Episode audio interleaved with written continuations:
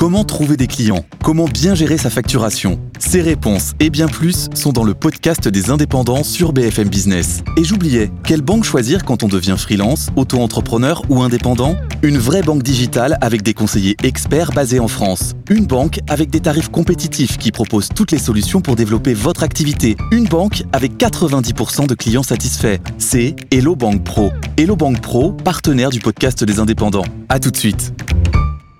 Sio Dosé, la, la, vidéo créateur de ce podcast dédié euh, aux auto-entrepreneurs à suivre, évidemment. Hein. Saison 2 Saison 2, bientôt, ça se met en place, doucement mais hein. sûrement. Bon, très bien. Vous avez, comme à chaque fois, invité, euh, votre invité témoin, votre euh, finalement votre exemple, c'est Virginie Guyot, aujourd'hui assistante virtuelle, cofondatrice de Cocon. Moi, je suis subjuguée par ce terme, assistance virtuelle. Vous allez devoir tout m'expliquer, Virginie, absolument. Bienvenue dans cette émission.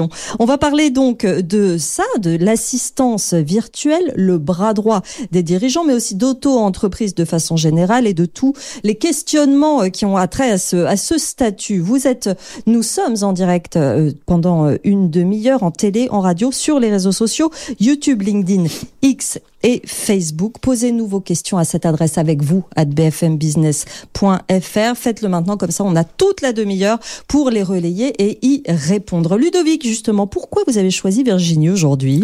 Eh ben Parce qu'entreprendre, c'est un peu être partout à la fois. C'est une polyvalence nécessaire mais parfois un peu compliqué à tenir. Hein. Je sais de quoi je parle en tant que CEO, gestion administrative, gestion commerciale, marketing, suivi des notes de frais. Donc tout ça, c'est des tâches qui sont indispensables, euh, mais qui sont euh, franchement chronophages. Et c'est pour libérer du temps aux entrepreneurs et euh, de, de libérer leur la charge mentale, pardon, réduire leur charge mentale, et eh bien que le métier d'assistant virtuel existe. Alors on dit virtuel, mais pas vraiment parce que Virginie qui est là n'est pas virtuelle. Hein. Exactement, c'est ce qui me pose un problème de compréhension. Il va falloir m'expliquer ça, tout à fait. Tout à fait. Rien à voir avec l'IA et ce sont donc de vraies personnes qui accompagnent au quotidien les entrepreneurs. Et on pourrait parler d'externalisation du ou de la secrétaire euh, et donc, c'est un métier en plein essor parce que la demande est, très très forte. Oui, on le comprend, Virginie Guyot. Alors déjà, comment euh, vous vous êtes lancée dans l'assistance virtuelle? Tout Partons du tout début. Du tout début. Alors du tout début, du tout début, euh, j'ai obtenu une rupture conventionnelle. J'étais salariée pendant 25 ans. Vous étiez assistante virtuelle à l'époque? Pas du tout. Vous faisiez quoi? J'étais responsable commercial dans la distribution, dans l'industrie, et j'étais euh, essentiellement dans les équipements de protection individuelle pour les grands comptes nationaux. Mhm. Voilà. Donc euh, la vie a fait que accident de parcours comme il en arrive tant chez beaucoup de gens. Oui. Euh, août 2020, à la veille de partir en vacances, euh, eh bien j'ai perdu mon mari très brusquement. Donc ça a été euh, un vrai cataclysme pour moi. S'en est suivi une grave dépression, ce qui est logique euh, après un événement pareil. Et puis euh, un arrêt de plusieurs mois, une reprise de mon travail et puis une perte de sens en fait. La vie avait pris une, toute autre, une toute autre tournure.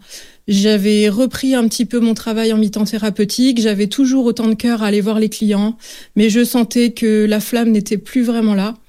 Et j'avais besoin pour me reconstruire, en mmh. fait, de faire autre chose et puis euh, d'être une contribution, en fait, pour les autres. Donc, euh, c'est parti de là. J'ai réfléchi euh, pendant mon arrêt, pendant plusieurs mois.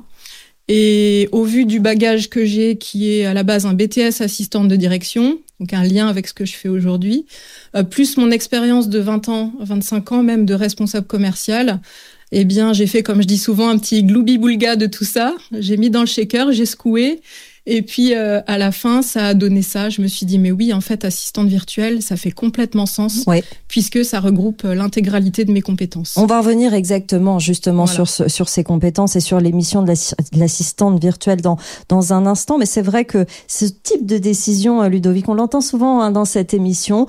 C'est à un moment, on se dit le changement est nécessaire. Je ne peux pas faire autrement. C'est vraiment mm. une avancée dans la vie vers autre chose. Hein. Oui, c'est tester autre chose, tester une autre activité, mais ce qui est intéressant, c'est qu'on voit que c'est souvent lié, quand même, il y a du sens. Tout, tout ça est lié. Hein, euh, en premier lieu, d'ailleurs. Effectivement, hein, il y a euh, ce, goût pour l'organisation, euh, ce goût, il faut aussi, je pense, j'imagine, être généreux, parce qu'il faut être disponible, très investi, empathique à l'égard des, des, chefs d'entreprise. Donc ça, ça fait lien avec avec le avec le passé. Mais souvent, vous avez raison, Sandra, les auto-entrepreneurs sont des personnes qui ont envie de changer de vie professionnelle, de tester quelque chose. Euh, euh, et ça fait souvent sens avec ce qu'il faisait précédemment. Alors, quelles sont justement les missions de l'assistant euh, virtuel, Virginie? Qu'est-ce qu'on fait? Alors, la, la, première force d'une assistante virtuelle, c'est d'être polyvalente. Donc en fait, euh, on est amené à faire, à prendre en charge, on va dire, tout ce qui est pour moi les incontournables de l'entrepreneur, euh, tout ce qui permet de faire, entre guillemets, tourner le business des entrepreneurs, et là où les entrepreneurs n'ont pas vraiment de valeur ajoutée euh, sur les tâches qu'ils sont censés déléguer. Par exemple Par exemple. Alors ça peut être tout ce qui est administratif, -hmm. ça peut être tout ce qui est développement commercial, ça peut être prospection, recherche de clients.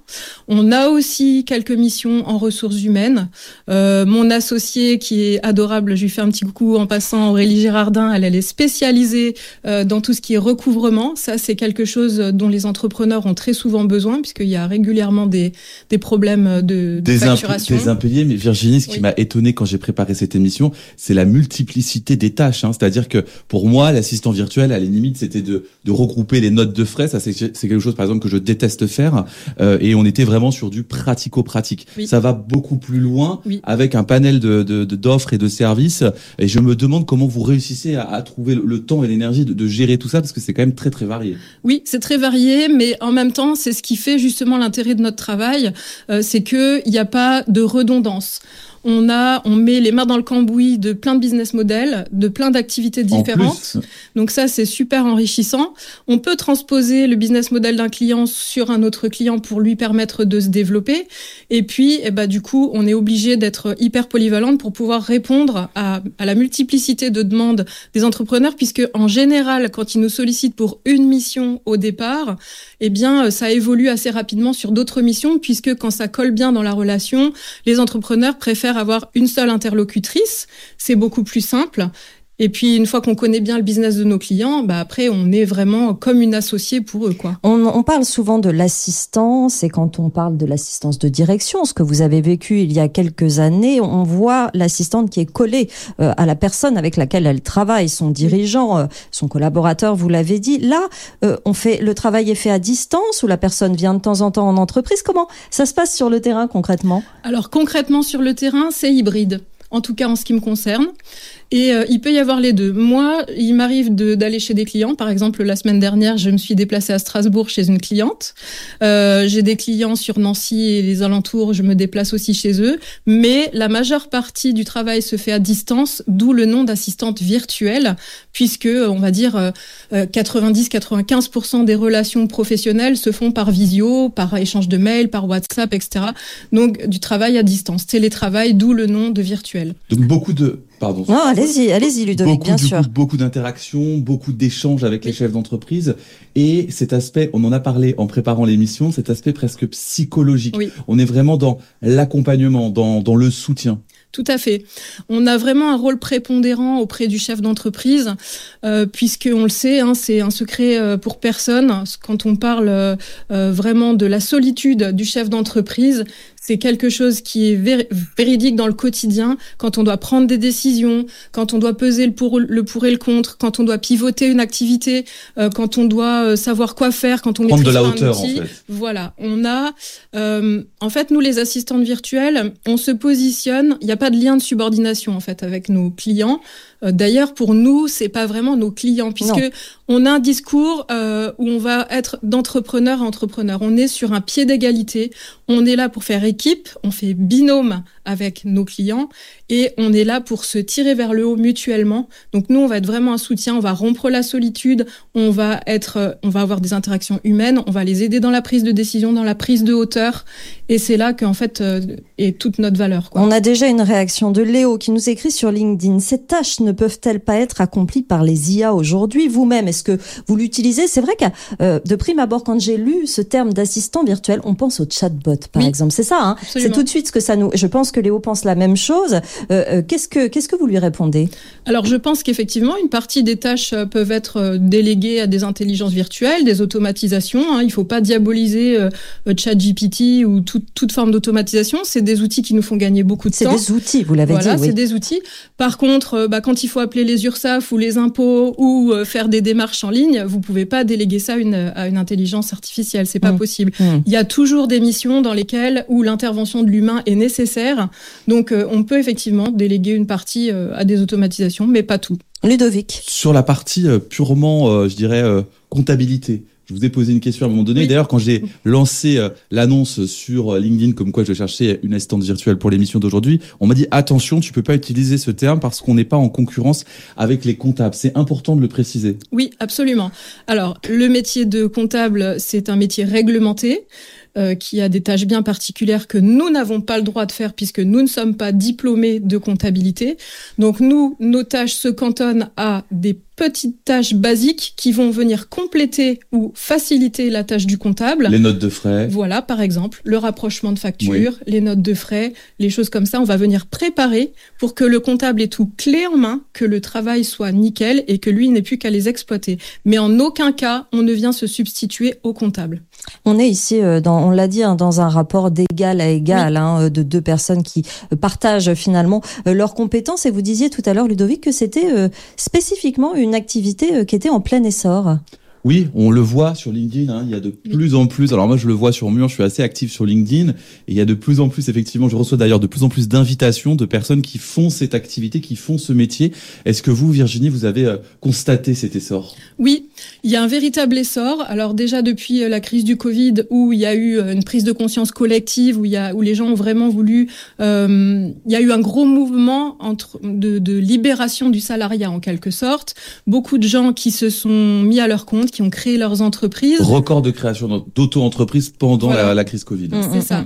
Et de par le fait, il y a effectivement de plus en plus d'entrepreneurs sur le marché dont des assistantes virtuelles, mais ces entrepreneurs aujourd'hui sont des entrepreneurs dont l'activité est en plein essor et qui commencent à vraiment se développer. Et donc là, trois ans après le Covid, bah, c'est là où le besoin en assistante virtuelle euh, devient de plus en plus prégnant. Vous l'avez dit, vous faites de l'administratif, de la prospection des RH, du recouvrement. Les tâches sont multiples et elles sont euh, essentielles pour les dirigeants avec lesquels euh, vous, vous, vous travaillez. Est-ce que vous travaillez pour des gens qui ont déjà une assistante physique dans le cadre de leur structure ou pour des gens qui au contraire n'en ne- n'en ont pas? Des fois, est-ce que vous doublonnez ou c'est juste pour des gens qui n'ont pas ce poste à côté d'eux? Alors majoritairement, euh, c'est pour des gens qui n'ont pas d'assistante. Il est possible que de temps en temps on doublonne, mais c'est pas vraiment du doublon parce que dans les structures où il y a déjà des assistantes, elles font d'autres missions. D'accord, c'est complémentaire, donc. Voilà, c'est complémentaire. Et puis euh, dans ce cas-là, euh, c'est dans le cadre d'un surcroît d'activité temporaire, par exemple, où il n'y a pas nécessité d'embaucher, mais où on sait que nous, ça va être une mission, par exemple un one shot, ou sur quelques semaines ou sur quelques mois. Ludovic. Et, et d'ailleurs, quelle est votre typologie de clients? Est-ce qu'on est plutôt sur euh, des indépendants, des grands chefs d'entreprise euh, Est-ce que c'est varié ou est-ce qu'il y a vraiment une typologie? Alors, c'est varié, mais il y a quand même une typologie qui ressort. C'est surtout des solopreneurs, des gens qui font, qui mènent leur barque tout seuls, euh, qui ne souhaitent pas embaucher. Par contre, ils ont, ils forment des équipes avec des freelances comme moi. Et euh, du coup, euh, par, parfois, j'ai certains clients qui ont 18, 20 freelances dans leur équipe, mais c'est pas comme une PME qui a des embauches en CDD ou en CDI. Et après, en niveau typologie, ça peut être toutes sortes d'activités. Ça peut être des entrepreneurs débutants, mais il faut quand même en général qu'ils aient quand même un petit peu de recul sur leur activité. Donc, au minimum un an d'activité, je dirais. Tout comme ça peut être des entrepreneurs vraiment aguerris qui génèrent de gros chiffres d'affaires. Donc, on a affaire à toutes sortes d'entrepreneurs, mais essentiellement des gens qui sont solopreneurs. Pas mal de réactions sur les réseaux sociaux et sur notre mail. Intéressant, nous dit tout simplement Fabrice. Merci Bien. beaucoup Fabrice qui suit souvent euh, l'émission. On va parler de la rémunération dans un instant, mais j'ai euh, quand même une question. En tant qu'assistant virtuel, on suit en même temps combien de patrons? Alors moi, pour ma part, euh, ça dépend des moments, ça dépend des missions, parce que euh, en fonction des missions, elles peuvent prendre plus ou moins de volume horaire. Donc parfois j'ai trois clients, parfois j'en ai dix. Ça dépend vraiment. euh, Il y a un roulement, c'est pas toujours régulier. Mais, Mais, votre portefeuille client aujourd'hui, Virginie, parce que je sais que vous faites 70 000 euros de chiffre d'affaires par an et que vous allez passer en société, Oui, donc c'est un vrai succès. Ça veut dire combien de clients concrètement dans votre portefeuille? Alors là, aujourd'hui, depuis le début de mon activité, je dois être euh, à 45 clients. C'est pas je, je dois être, je, suis à 45 clients euh, depuis le début de mon activité. Donc il y a vraiment un besoin et effectivement, euh, Martine nous demande sur LinkedIn comment une assistante virtuelle est rémunérée. Alors, deux systèmes de rémunération pour les assistantes virtuelles. Il y a déjà euh, la base, on va dire, pour les petites missions ou les, les missions qui sont des one-shot ou de courte durée, on facture à l'heure. Donc ça peut être pour les assistantes débutantes 35-40 euros de l'heure. Et puis après, ça peut monter beaucoup plus haut en fonction euh, de la mission, des qualifications de l'assistante virtuelle. Donc là, vraiment, c'est un prix de base. Et puis pour toutes les autres missions qui sont soit des missions euh, plus longues ou des missions euh, récurrentes ou des missions d'autres sur d'autres dimensions, comme par exemple, moi, je fais beaucoup de développement commercial. Dans ce cas-là, on facture au forfait. Euh, Christiane nous demande, on a posé, on a répondu à cette question tout à l'heure. Christiane, l'assistante fait également la prospection commerciale en plus de l'administratif. Oui, c'est une, c'est une possibilité. Ça peut faire partie des missions. Hein. Absolument. Moi, j'en fais énormément pour mes clients. C'est même, euh, c'est le quasiment le plus gros de mon activité. Oui, la recherche de clients, la prospection, le développement commercial. Euh, en tout cas, moi, dans, dans, ma société, dans la société que je suis en train de, de monter avec Aurélie, euh, moi, je vais me faire plus euh, toute la partie commerciale et Aurélie va s'occuper de la partie administrative. Mais la prospection, oui, c'est quelque chose de, de, très important qui est de plus en plus demandé. Donc, donc Virginie ne dort jamais. Il faut quand même le, préciser, c'est important. quelles sont les qualités pour devenir, pour être assistant ou assistante virtuelle? On sait qu'il y a beaucoup d'auto-entrepreneurs qui écoutent l'émission aussi pour se donner des idées, pour découvrir des activités. C'est vraiment l'objectif. Alors, quelles sont les, qualités et est-ce qu'il faut des diplômes? Alors, il n'y a pas besoin de diplôme. Euh, n'importe qui euh, peut se, proclamer, euh, s'installer assistant ou assistante virtuelle. Par contre, moi, ce que je conseillerais, c'est euh, de se former correctement, si possible d'avoir des formations certifiantes ou diplômantes pour tout ce qui est notamment la gestion des outils du web, parce que euh, là, il faut pas avoir des connaissances dans l'à peu près, il faut quand même avoir des connaissances pointues pour pouvoir être efficace pour nos clients. Euh, après, voilà, n'importe qui euh, peut s'installer en tant qu'assistant virtuel. Il n'y a pas vraiment de, diplôme euh, spécifique. Et Martine nous demande si on est bien en statut d'auto-entrepreneur. Oui. La, plupart du temps, de toute façon. La plupart du temps, ou en société, euh, comme je suis en train de, la créer en ce moment, c'est au choix. les, les assistants virtuels, et c'est vrai que c'est une bonne question, sont-ils spécialisés par secteur d'activité? Est-ce qu'on peut répondre à tous les clients finalement? C'est ça la question alors ça dépend. Euh, personnellement, moi, je ne suis pas spécialisée dans un domaine d'activité. C'est un choix personnel parce que euh, je suis très curieuse et euh, j'aime m'intéresser à tout. Mais il y a certaines assistantes virtuelles qui Par exemple, vous avez quelles activités euh, aujourd'hui vous, vous, accompagnez quel secteur d'activité? Alors, euh, j'accompagne quelqu'un qui fait euh, faire des économies aux entreprises de transport, par exemple. j'accompagne quelqu'un qui fait de la formation dans les soft skills, par exemple. Voilà, pour ne citer que, que deux clients, c'est des, ce qui est complètement différent en l'occurrence. Des, des domaines complètement différents. Oui, tout à fait. J'ai moi-même, je suis chef d'entreprise je suis un petit peu débordé par euh, des tâches chronophages, des tâches répétitives, mm. et j'ai pas encore passé le cap de m'appuyer sur une assistante virtuelle. En préparant cette émission, je me suis dit Ludo, quand même, tu pourrais peut-être t'intéresser à la question. Alors moi, j'ai envie de vous, euh, de vous, de vous challenger, Virginie, et de d'essayer de me convaincre et de me dire pourquoi je devrais faire appel à une assistante virtuelle et peut-être même à vous, euh, euh, parce que je sais pas, c'est quand même un, une décision à prendre, je trouve. Oui, clairement, c'est une décision à prendre. Euh, il faut franchir le pas. Le, le frein, on va dire, le plus récurrent chez les entrepreneurs qui n'osent pas franchir le pas, c'est de savoir euh, est-ce qu'ils vont pouvoir faire pleinement confiance à leur assistante? Est-ce que le travail va être aussi bien fait que si c'est eux qui le faisaient Ça, c'est vraiment une question de feeling qu'on doit avoir avec son assistante déjà au départ. Et puis après, il faut aussi euh, se rendre compte qu'il y a deux choses qui sont importantes quand on travaille avec une assistante virtuelle. C'est la souplesse euh, d'utilisation, si je peux me permettre, de l'assistante virtuelle. C'est-à-dire qu'aujourd'hui, quand on est entrepreneur, on ne sait pas toujours de quoi demain sera fait. Mmh. Quand on veut faire une embauche, eh ben, on y va un peu à reculons parce que ben une embauche c'est plus ou moins définitif, voilà. Alors qu'avec une assistante virtuelle, en fait, c'est du start and stop. C'est-à-dire qu'aujourd'hui, vous pouvez, vous avez besoin, vous avez les moyens, vous commencez une collaboration.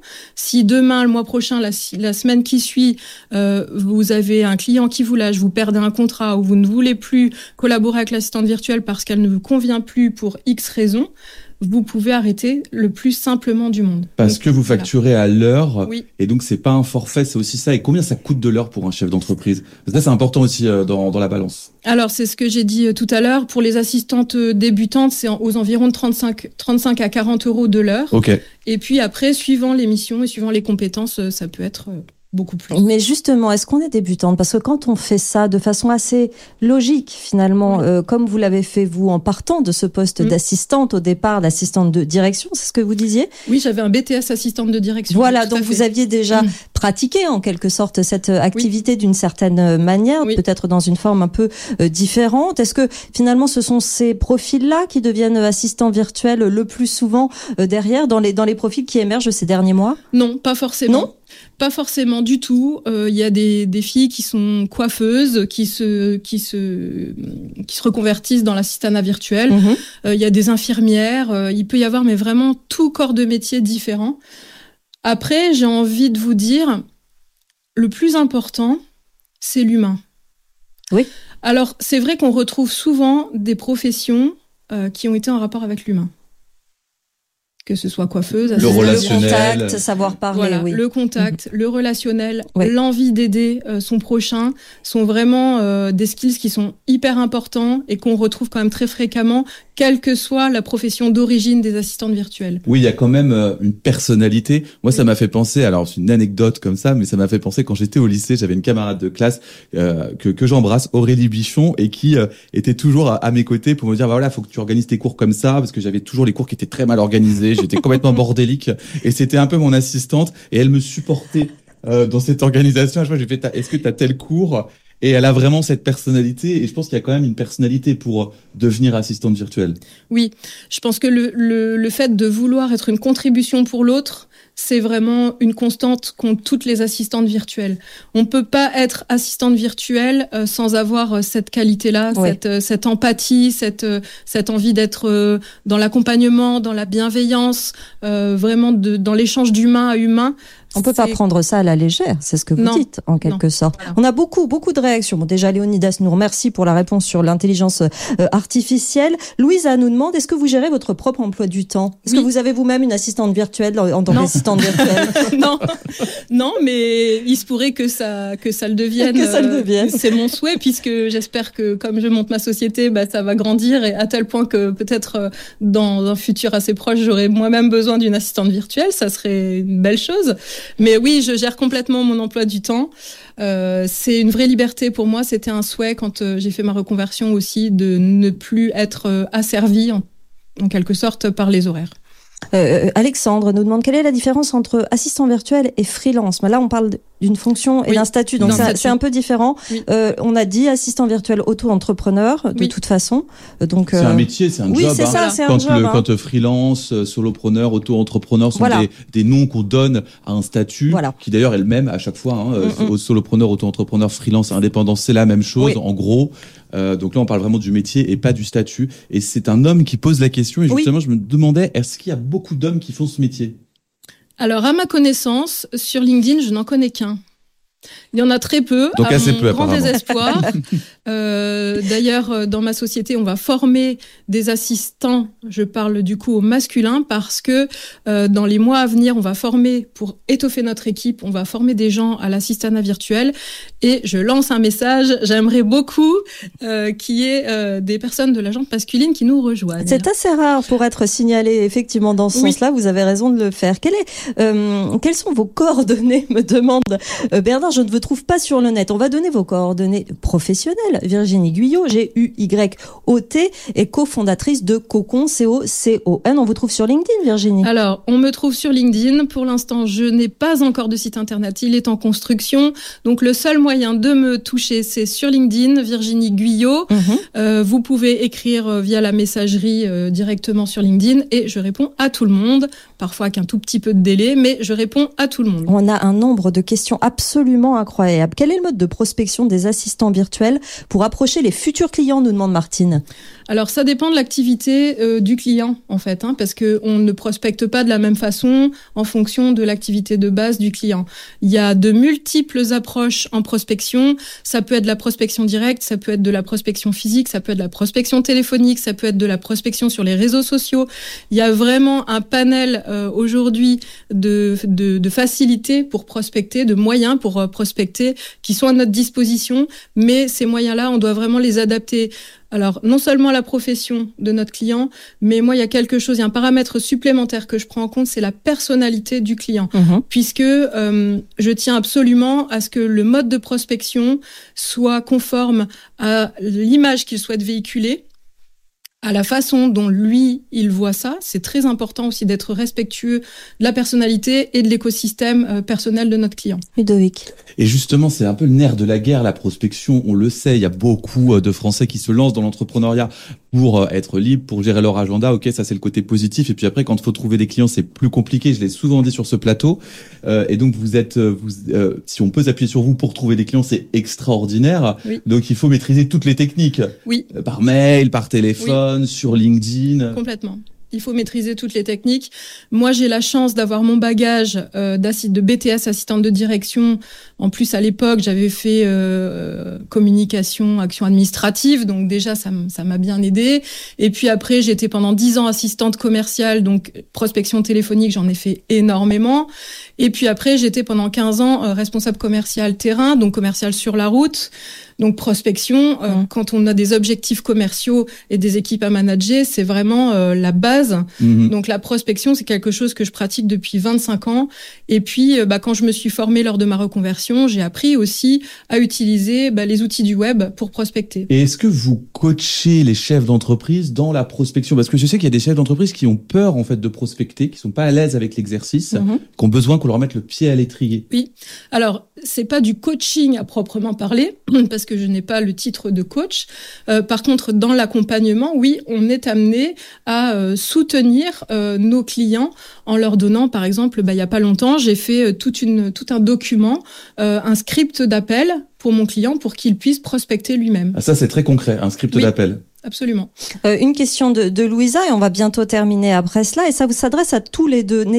Est-ce que vous n'avez pas peur des flux euh, irréguliers d'argent, des demandes souvent, puis plus rien? Ça, euh, vous allez nous dire votre ressenti, Virginie, sur la question. Mais Ludovic, ça c'est le, le, statut d'auto-entrepreneur mmh. qui veut ça. Si on n'est pas prêt, exactement. Hein bah, c'est l'entrepreneuriat en général. hein. on ne sait jamais trop quel chiffre d'affaires. Alors on peut hein, faire des projections, des estimations et définir des objectifs que qu'on fait, qu'on essaie de tenir. Mais effectivement, il y a, on peut pas être sûr euh, de ce que l'on va gagner le mois suivant. Ça fait partie du jeu de l'entrepreneur. Virginie? Bah, D'où l'importance euh, d'avoir une bonne stratégie de communication et de développement commercial. Ça permet d'éviter au maximum euh, l'effet accordéon, c'est-à-dire d'un coup submergé de demandes et puis la semaine suivante plus rien. Donc pour éviter ce, ce phénomène-là, ce qu'il faut, c'est avoir quand même une vision à long terme, bien préparer les choses pour euh, se, se retrouver euh, avec un flux de clients le plus constant possible.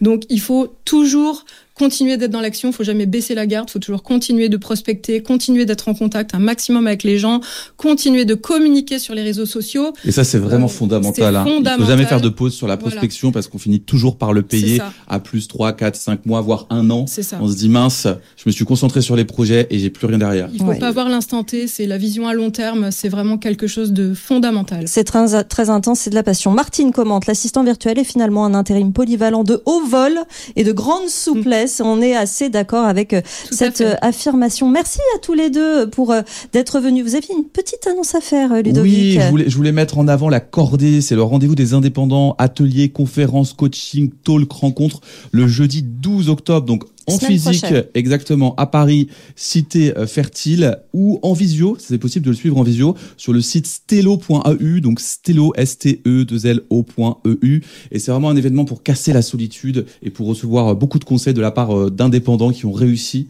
Euh, donc euh, j'invite tous les indépendants à s'y associer. C'est les bons plans de Ludo Bado, ça. Allez, on va appeler ça comme voilà, ça. Voilà, exactement. Merci Ludovic Bado, CEO d'Oser la vidéo euh, et évidemment auteur de ce podcast euh, à suivre sur notre site BFM Business. Merci Virginie Guyot de nous avoir fait partager votre Avec expérience assistante virtuelle, donc cofondatrice de Cocon. Merci à tous les deux pour cette très belle émission. Vous êtes Merci, les bienvenus à évidemment. vous. Euh, le programme de lundi, les femmes dans l'entreprise, comment briser le plafond de verre. Vous savez que c'est un sujet qui me tient particulièrement euh, à cœur. La suite des programmes sur euh, cette journée sur BFM Business, le meilleur des experts jusqu'à 14h. Et puis Hebdocom à partir de 14h. Très bonne journée sur notre antenne. 90 minutes business avec vous, la libre antenne de l'économie. Vos questions et les réponses de nos experts en direct sur BFM Business.